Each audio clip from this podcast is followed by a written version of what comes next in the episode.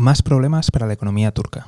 Muy buenas, te doy la bienvenida al podcast del economista José García. Como siempre, si no te quieres perder nada, seguimiento y suscripción. Hoy hablamos de Turquía y concretamente de los problemas que afronta. Verás, antes de la guerra entre Rusia y Ucrania, Turquía recibía más de 6 millones de turistas de ambos países. En esta ocasión, y según estimaciones del propio gobierno turco, este verano solamente esperan recibir 2 millones. Y esto es algo fundamental para la economía, ya que no solamente tenemos que verlo como una reducción de ingresos, sino que además es una reducción en la entrada de capital exterior, en la entrada de divisas, algo que el país necesita desesperadamente, ahora que su divisa se está devaluando y llegando a mínimos históricos. Por otro lado, la inflación continúa disparada y el gobierno turco continúa sin realizar ajustes o cambiar la política monetaria, ya que tiene unas elecciones cercanas y no quiere dejar de utilizar la máquina de imprimir. Como siempre, estaremos muy atentos. Y si no te quieres perder nada, ya sabes, seguimiento y suscripción. Nos vemos aquí en el podcast del economista José García. Un saludo y toda la suerte del mundo.